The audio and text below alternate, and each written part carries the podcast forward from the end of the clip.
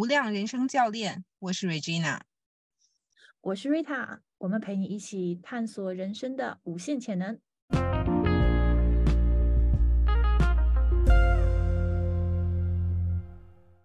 Hello，Regina，早上好。早上好，Rita。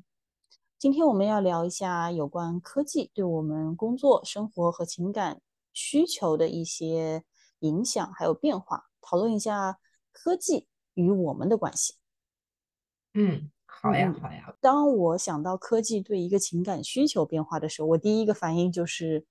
我经常会听到我很多的一些女性朋友，就是我们经常有的时候会讨论一下，就是这个，嗯，科技确实让我们很容易可以立刻联系到你的朋友、家人和你的同事。然后你可以跟他们视频，跟他们发信息、电话，就是不管你在世界各地什么地方，微信直接视频就可以了，所以很方便。但是，就是因为现在科技这么的发达，然后，呃，我感觉说市面上的这些 dating app，我听说的也是非常多的，选择会非常非常的多。我感觉说好像选择多了之后，其实这个也是一个非常有压力的一件事情。一方面的话，你可能以前。以前的 dating 就是像像我那个年纪和你那个年纪，我们 dating 的时候的话，都是要都是生活当中接触到的一些人，就不像现在的话，就是嗯，你那个 swipe right 和 swipe left，你就可以见 几百号人了。对，就是可能说一周你这个努力一下，呃，一一一百个人你可以 swipe 吧，你可以就是过一遍，对吧？那那那这个一个月很多人的。所以我觉得其实这个这压力还是挺大的，选择非常多，但是压力也很大哦。嗯，没有，我是之前在网上有看到，就是 啊，我我我看到一些年轻的啊朋友们，然后他们就是说会在那个 dating app 上面说，我我到年底了，我一定要因为各种各样的节嘛，他说我一定要努力脱单，所以他就立下誓言，说我这一周一定要啊努力约出来十顿饭。十顿很多，那就相当于说你中饭跟晚饭，周一到周五都得约上。我我觉得挺有意思的这件事情。然后我有跟我一个男性朋友聊过，就是当时他是没有结婚的，然后他就说，他说，他说你知道吗？我我我去上那种 dating apps，就是我是把它当一个 part time job 去做的。哎，你别说了，这个真的感觉真的是一个 job。我记得就是每年圣诞节之前，我的好朋友，我有一些好朋友，就是有一个特别好的关系朋友，他就跟我说，他说他那个圣诞节之前，他也是要努力找一个 Christmas buddy，就是怎么样也要找一个人陪他过 Christmas。然后，然后你想看，你想想看，这个这个你这个面，你的这个呃选择这么多了，那基本上跟每一个人聊一下的话，都要花很多时间的。然后我。对我之前还跟我朋友两个人建议嘛，我就说那你们就是把你们这个要说的这个信息提前准备好，然后在那个 note 上面，然后那基本上就是到什么时候你就 copy 一下，把那段话 copy 过去，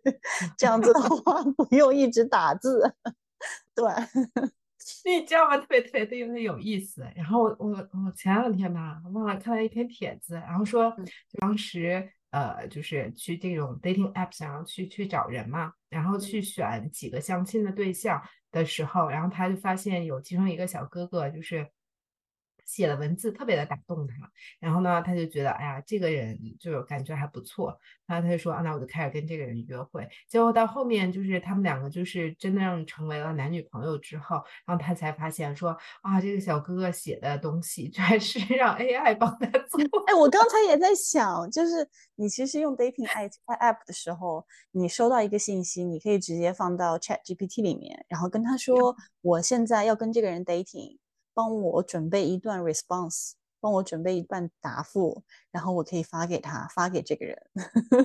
然后可能最后搞了半天都是都都都是 Chat GPT 在在在 dating，而不是你。我们是不是应该管 OpenAI 要要给点广告费？对啊，对 对对，对对对。大力帮他们宣传，然后，然后那个小姐姐的反应说，并不是说哦，她用 AI 来写的，而是说，而是说那个我居然就是有被 AI 写的东西打动到，说这个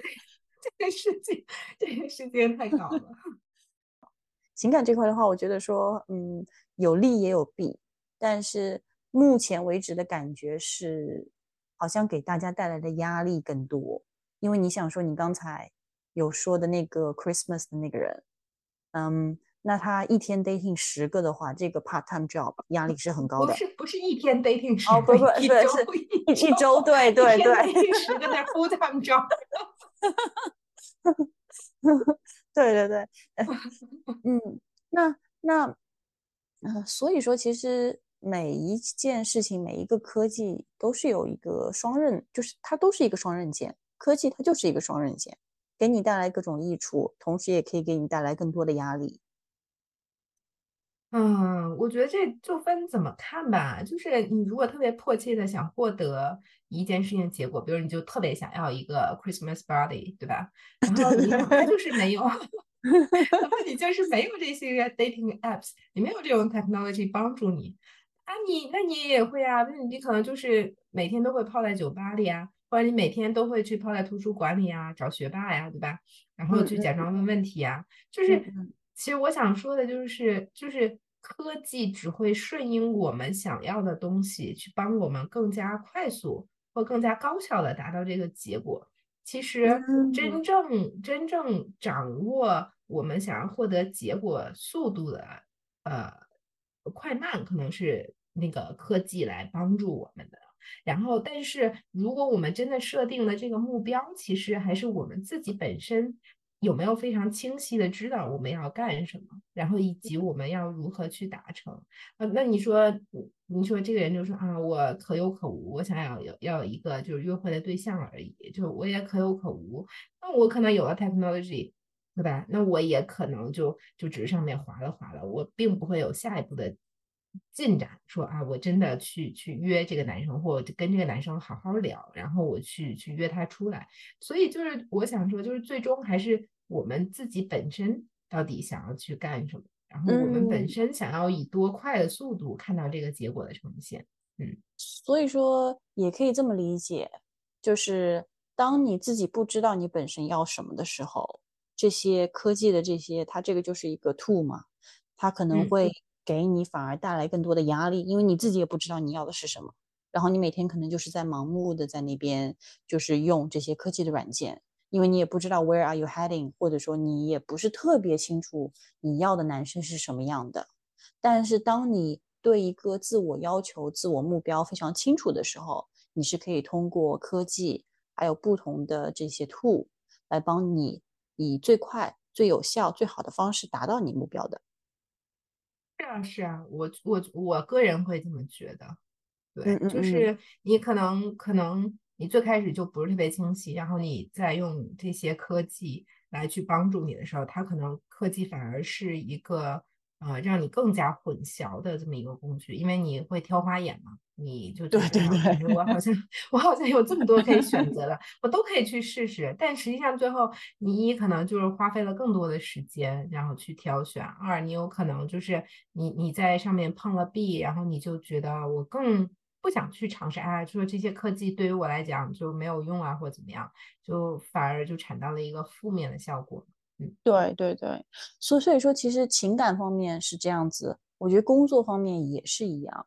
嗯，目目前来说的话，我这块我觉得说科技对于我工作这块是帮助了我工作很多。嗯，因为在澳洲这边的话，我的工作只能用到英语，然后之前的话是没有这些 AI 软件的时候，其实我的写作这块的话，其实跟本土人来说，我的写作这块是有差距的。有很多那种非常高配的词，我我第一个根本就没有听过，然后那就更不可能会用啦。那现在的话，通过很多 AI 软件，我在就是比如说报告写作，包括 email 这块，所有跟写语就是写语言这块有关系的，让我真的是有非常非常高的进步。我现在更加自信，然后同时更加有效，就是可以在很短的时间里面写出一段非常好的一段报告。然后也让我工作这块更加独立。所以说，其实我觉得说这个 AI 软件的话，对于我工作的晋升和进步是非常非常有帮助的，同时帮我减少了，嗯，我跟本土的语言这块的差距。所以我是非常非常感激的。然后我非常愿意在这些对我很有帮助的这些软件这边投资钱，但是另外一方面就是，之前我们也稍微聊了一下，就是其实这东西也有点恐怖，就是我觉得说我可以用到的这些软件和工具越来越多了之后，嗯，其实对我的这个工作技能效率和要求也比以前更高了，所以说就是一个是对这些软件的依赖性很大，就是哪一天突然间这个软件就是没有用了。我其实会非常非常的焦虑。前两天就是上周三的时候，我们悉尼这边有一个第二大的那个呃手机电信公司突然间断网了，然后我们有对我们有一千万人，对 Optus，我们有一千万人突然间手机就没有信号了。然后那那一天没有信号的时候，我正好是出差去项目上面。然后见我的那些什么 builder 啊，包括 architect 那些设计师，然后那一天我真的是就是非常的焦虑，非常的压力大。就然后我就觉得说我对科技的这个依赖度真的是非常非常的高，就是没有没有这些东西的话，我真的是什么事情都做不了。所以说其实也是很有压力的，就是会有这种焦虑感。嗯。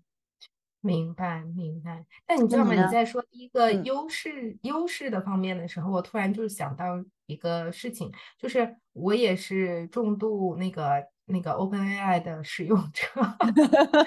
我们现在都都上瘾了，是不是？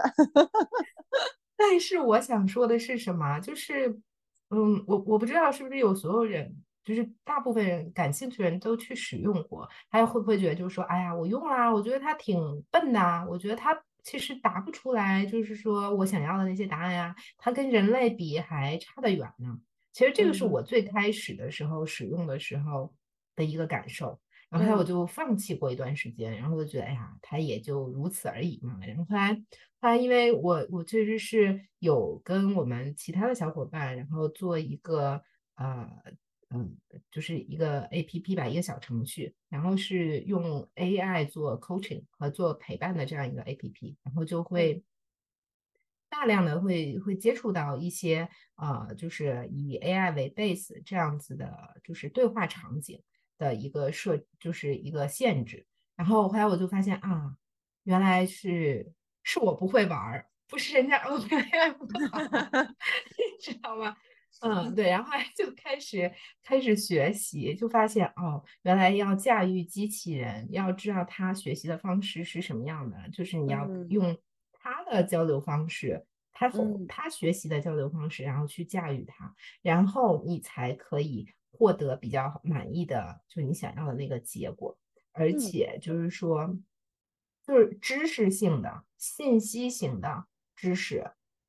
不太值钱。就是这个，我想这一点就是这个怎么来解释？就是，嗯，互联网时代来的时候，大家其实就都都应该知道，就是你直接上百度啊，或者上谷歌啊，对吧？你就一一搜，可能有一个就是标准性答案，或者就是这种已经录入录入式的这种知识性答案就会出来。那我们其实学习的整个过程，并不再需要这种知识型、信息型的知识来帮助我们。帮助我们的生活变得更好，而是什么？而是一种就是你的思维方式，你的逻辑思考，对吧？就是你的你脑子里面就是非常创造性，就是 creative thinking 的这种才是最值钱的东西。就比如说我举举个非常简单的例子，就是我去做 PPT，对吧？我做一 PPT，然后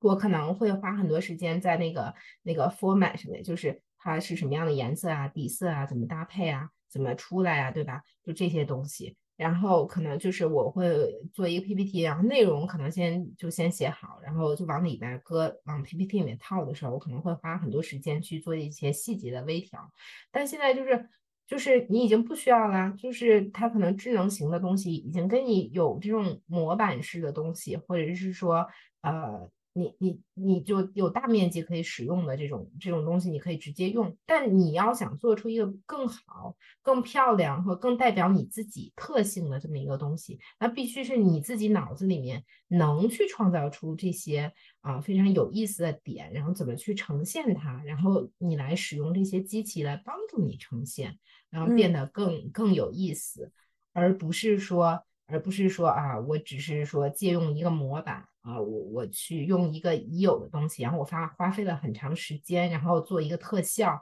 然后就在这上面去打磨，而更多的是说这个东西能不能呈现出你是一个什么样子的人，就这一点，我觉得是大家在后面都有 Open AI，就是都有这些嗯辅助性 AI 的，就辅助以后能去让我们在同一基准线上。然后去开始赛跑，因为你看，像 ChatGPT 以后，它就等于是开放开放了嘛，就是它那个有那个 Mini ChatGPT，就是你所有是个人，你都可以去弄一个指令，就是建造一个你自己的迷你的那个 ChatGPT 的那个呃产品。我不知道你有没有关注哈，就是它大概四两两天呃三天前吧，然后今天算就应该三天前刚开始那个发布会以后，然后大家就拼命的都去玩，就是就是去想做出自己的产品。自己的那个那个 GPT 的那个那个指令和模型，那也就是说，其实你不需要代码，对吧？你你不需要当做码农，但你就可以做出一个就是有指令的人。只要是你是一个有意思的人，你你自己的有一些想法，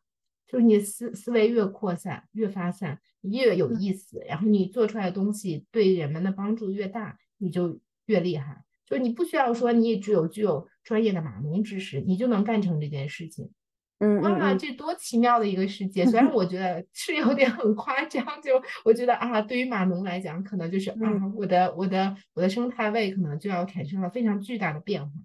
但是对其他人来讲，你说的这个码农的话是 software engineer 吗？就是做 coding 的那些人？嗯，对，就是做 coding 和呃，就是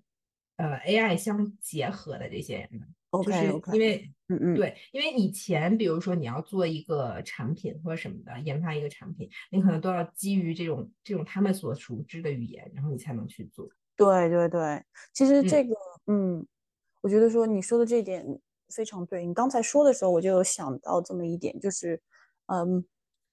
我就是我和你现在都震惊于 AI 可以给我们带来的。生活当中的改变，以及之前可能要花很长时间、很多精力去做的那些事情，现在 AI 就可以直接在这么短的时间里面把它做掉。而且 AI 的话，它是一直在学习的，就是它的这个进步速度 肯定是比我们快的，你知道吗？就是如果说我们想要跟 AI 竞争，有关信息量，就是你刚才说那些有关信息量这些知识，我们是永远都不会竞争过他们的。但是我觉得说人和 AI 之间肯定还是我们是有优优势的嘛。我们做事情的方式，我们懂的这些人情，包括人的一些很多东西，我们是非常懂的。对，因为我觉得人都不是人都是 irrational 的，都不是那种非常 rational 的人。但是 ro 就是呃就是 robot 的话，他们是非常 rational 的。那我刚才有想到，就是那那那也应该也有很多人。就是目前也是非常抵触这些 AI，然后我我脑海里面浮过的这个画面就是有一些人现在就是闭着眼睛，然后再往前面走，就是然后我想说他他觉得说可能他闭上眼睛他就不会被 AI 的这些新的这些科技有触碰到，但是你闭上眼睛并不代表这个世界就不运转了，这个世界还是以它的速度、它的进度。和他的这个 schedule 去运转。当你睁开眼睛的时候，可能这个时候就已经有点太晚了。然后这个时候，我觉得说可能会有一些负面的一些会发生的事情，就是有一些时候有些人会失业，因为他的这个技能已经直接被 AI 给取取代掉了。然后，对啊，然后我觉得说，嗯，好像说就是。闭眼这个事情，不去承认这个事实是肯定是不行的。我觉得说，就是我们得接受现在这个现实就是这个样子，然后我们必须要去 upskill AI 不能取代的部分，才能让我们在这个社会上面，嗯，还是有可用之处，还是有一个竞争的一席之地。是的，就是因为你在说的时候，我其实在想，就是我不知道你有没有看过那本书叫《禅与摩托车》的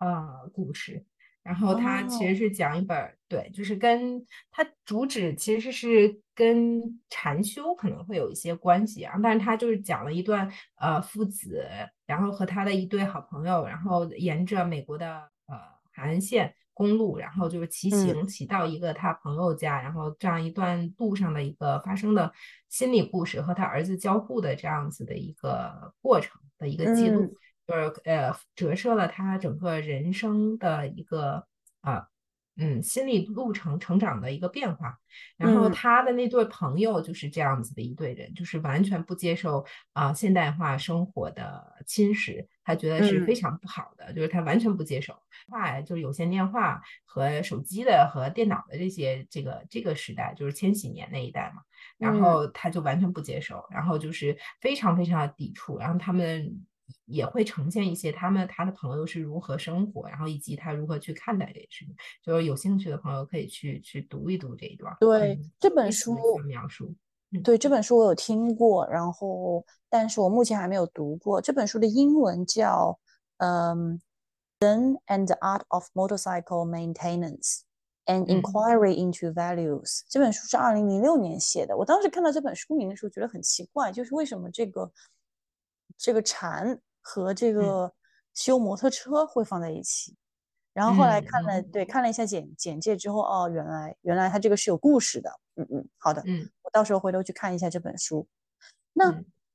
OK，科技，我们刚才有聊到科技对一个情感需求的一些呃影响，然后也有聊到科技对我们工作这块的一些嗯帮助，然后同时也是带来一定的压力。对于一一些人，那科技在我们生活当中呢？嗯，你目前觉得说科技在你生活当中的一些影响，嗯，有有哪些？嗯，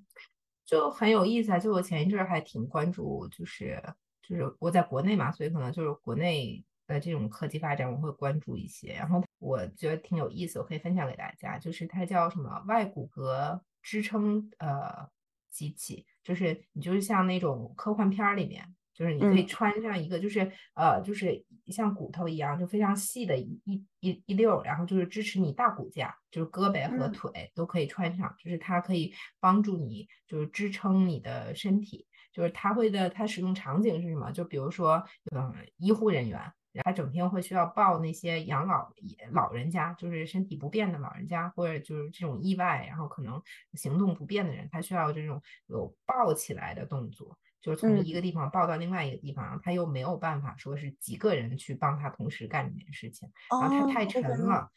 对，他是可以帮助他提高呃百分之三十五的承重量。就比如说你一开始能抱一百一百斤的人，你现在可以抱一百三十五斤的人。嗯啊，对，就是大概是这样子。然后让他工作更有效。嗯嗯。对，然后他现在一开始的时候，他这个属于比较高科技专业类型的一个呃，就是机器人嘛。然后，但是他他现在就是可以有这种普通使用场景，然后就是被一个公司使用嘛，就买买去使用，就是用在搬家上面，就是搬家，就因为他好像是我记得是在成都吧，他们他们那公司是在成都还是重庆，然后就是就是电梯少，然后爬行比较多。然后使用场景比较困难，必须由由人去来承担这种呃搬搬来搬去的这种重量的时候，然后他就呃他就他们公司就集体购买了这样子的这个呃服饰，然后来来帮助他们公司进行更好的运营。对，我觉得这个这个点挺有意思的。嗯，所以所以说其实有很多商机在里面，就像你刚才有说，就是就是我们我们。就怎么说，我们跟 AI 之间和那些 robot 之间的差别，就是我们怎么样可以在运用这些工具去创造一些不同的、非常有意义、非常有用的，嗯，就是给到大家带来益处的一些方法。这个是我们比较独一无二的地方。嗯，OK，我觉得说，就是像我这边，我一直在想，就是我经常会思考这么一件事情，就是哇。你想想看，十年前，我从来都不可能说就是可以读这么多书，就在一周之内，就是没有那么多的平台给到你这些知识和信信息量。现在的话，我感觉就是我任何感兴趣的事情，我可以在 YouTube 上面，在 Audible，在 Amazon，或者是买书，或者说 Kindle，在那个 ChatGPT 啊，或者说各种不同的这些软件上面，我可以立刻得到。一段非常简洁的 summary，告诉我说这个东西的背景，然后为什么比较有名啊，然后包括为什么大家会讨讨论啊，就是这个公开的这个信息量，以及就是这么快你就可以达到，就是收获到这些信息量，我觉得是非常非常非常 amazing 的。嗯，对，就像以前的话，可能说你要去图书馆那边找书，以前拿那些信息量的时候，就是你要去图书馆找书，对吧？然后呢，你要先到图书馆，这个可能花一些时间。到了之后的话，你要去在这么多的书里面要想办法找到那些书，找到了之后，你拿十本书开始慢慢慢慢读，然后你可能好不容易花了一学期的时间把这十本书读完了。但是现在的话，你两秒钟你就可以收到这十本书。然后你可能说一个月的时间，或者说是非常短的时间之内，你就可以大概把这本书的一些信息量全部都吸收到。然后我觉得说，就是这个对于像我这种比较好学的人，我是非常非常觉得震惊的。我现在可以拿到任何全世界各地任何一本书，我觉得说，嗯，像李白，像以前那些古人，他们肯定是完全没有想到说我们现在这个 科技。可以，我觉得我现在都可以作诗了吧？我现在，我我现在放几个词到这个 AI 软件里面去，估计那个给我一给我一一就是帮我搞一首诗，跟李白的风格相近。说不准就出来了，对，是啊，可以可以啊。你知道文心一言，然后在地铁里做广告，就是做这个做古诗的这个广告啊。他就说你放进什么，然后做一个做一首什么跟熊猫，然后模仿李白的风格，然后去写一首诗。然后我看他那个广告，哒就 就是出来一首诗。嗯，不过我现在确实也有感觉到，一方面我觉得说我是非常非常的感激科技，让我们跟知识还有信息零距离。但是，嗯，现在也有一个比较有名的一个词，大家很多人都能感觉到，就是这个叫 information obesity。嗯，我们一个就手机这个里面有这么多的这些 app 和信息的来源，然后每天它可以给你发送几千条不同的信息，非常容易受到就是各种不同的这些影响和分心，很难专注于一件事情。然后同时的话，因为信息量太多了。其实会有点 overwhelming，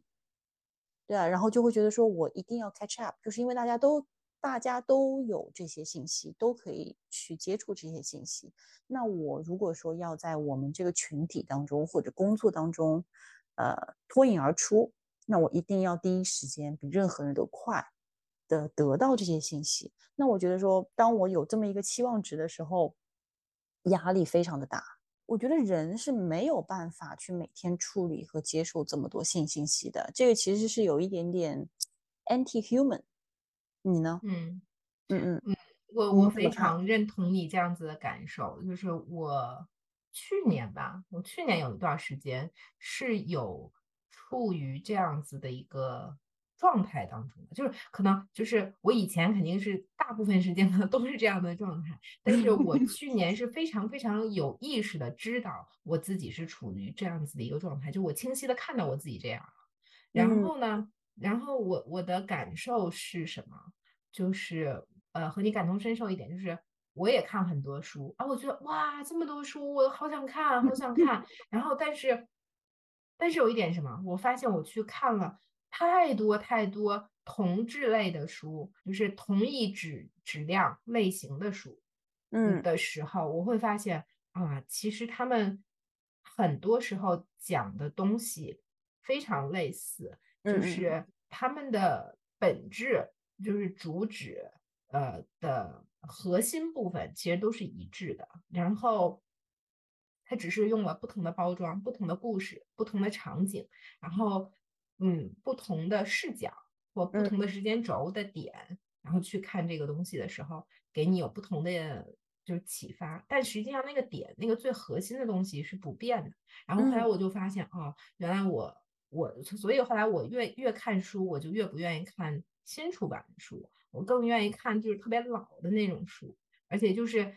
不见得就是说。只看一遍，可能看两遍、三遍，然后就是把它看看细、看透，就是那个那个收获量，我会觉得比就是说我看了好多不同的书，然后就那个跟看花眼了似的，然后我要出多少本书评，就跟那感觉就完全不一样。但而且我还认同你一点，就是说大家每天的这个信息量的事情。就是包括我爸妈也是，他们每天都是刷抖音啊、刷快手啊、刷视频号啊，不停在那里刷，你知道吗？然后我还提醒他们，我说那个他们现在已经就是夸张到什么程度？他们在开着电视，然后刷手机，然后我就说，对我我我感觉这个有点像是在卡 casino 里面，就是玩那个 lottery，就是那个就是 就那个赌博机那种感觉。我我就跟他们说，我说我说你们到底是在刷手机还是在看电视？他们那个声音真的太大了，就是两个声音源。我因为我我爸妈嘛，我又没办法说他们，我只能提醒我说我说你们是在看电视还是在看手机？我说你们都都能看进去吗？就是对于我来讲，就是我觉得就是非常大的噪音，就是他们可能年纪大了，耳朵有点背，然后又放很大声，然后我就说你明明看着手机。然后你还放个电视，我就不可以理解。所以说，其实，嗯，你刚才说这个点，主要就是，嗯，在这么多信息，就是这么多选择里面的话，虽然说很多，但是我们其实要找到真正适合自己的那个 channel，然后那本书，那个人。其实我觉得说这个其实是 apply to everything not just life，also work and dating life，就是。你当你选择很多的时候，你你真的没有时间和精力去一个一个一个 dating，然后你所以说你要知道自己要的是什么，然后只是去把你的心思和精力放在那个真正适合你的人身上，或者那个真正适合你的工作和书上面。我觉得这个这个这个应该是一个现在是非非常普遍的一个现象。有没有什么办法说可以让大家不要这么焦虑？或者说是焦躁，一定要立刻就是得到现在最新的信息，然后一直在那边，比如说刷抖音啊、刷 YouTube 啊之类的。嗯，有没有什么方法？在我们你这里有什么方法可以让你更加的 focus，更加的知道自己要做什么，静下心来做？嗯，我觉得如果我来总结的话，就是不要向外抓取太多。就是我知道外面的世界很精彩，我知道外面的信息啊很丰富，就是这个世界就是如此的美妙。但是 你一定你一定要想想，对吧？我们要想一想，就这些事情到底跟我有什么关系，对吗？就是跟真真正正的我切身有什么样子的关联？就是我知道，就是这个这个。这个东西很有意思啊，很快速啊，但是跟我能产生什么切实的联系？就这个问题，你先想一下。那你觉得确实是有关联的、有关系的，嗯，就是就是对我这一刻是有帮助的，而不是说给我制造焦虑，让我提升内耗的。对对对对，嗯，对。然后我这边有想到两点，就是我其实就是一直当。在做 coaching，在学习 coaching 这个教练这块这块之后，包括跟你接触之后，我都有尽量去让自己做一些冥想之类的，就是嗯，侧重于内在，而不是侧重于外在，对吧？因为就因为怎么说，就是呃，很多我们现在有一个现象，就是 fear of missing out，你担心说你会错过什么，但是我现在经常对自己说的事情就是 it's okay to missing out。就是你不需要读，你刚才说你不需要读那一百本新出来的书，你可能只需要读那一本真正重要的，很久很久以前出来，可能并没有那么 polish 那么美的一本书，它你就可以理解它所有的意思，然后你会发觉说，其实你 missing out 也没有任何影响，你反而说心里面会多一点平静，嗯，然后。最后一点的话，我们之前也有讨论科技对我们生活、工作还有情感需求这块的一些呃影响和变化。其实主要也是鼓励大家，就是在任何一件事情，任何一件事情都是一个双刃剑。你考虑它的时候，不要只考虑你的一个角度，你也应该考虑很多不同的角度，然后让你有一个更加全面的对这件事情的一个认知和了解。嗯，不要片面。要更加全面的去了解它，是的，非常认同。那好，那那我想一下，那我今天的 take away 就是我这边结束之后，可能说不要去刷 Instagram 了，就是 呃，instead 我去跟我老公，我坐在我老公旁边，然后就是安安静静的跟他就是享受一下两个人的时光，而不是说像以前一样坐在他旁边在那边刷 Instagram 和 TikTok。对，我觉得说今天这个是我可以去努力去做的一件事情。嗯，好呀，我觉得我的 take away 可能跟你差不多，因为我最近因为工作需要，然后所以就必须得不停的刷一些视频，然后 去提起一些内容，然后就就天天刷，都刷吐了那种。我我的刷并不是说你看完了就过去了，就是自己那种，我要做提炼、总结热点什么的。特别的痛苦，然后刷到我，刷到我觉得，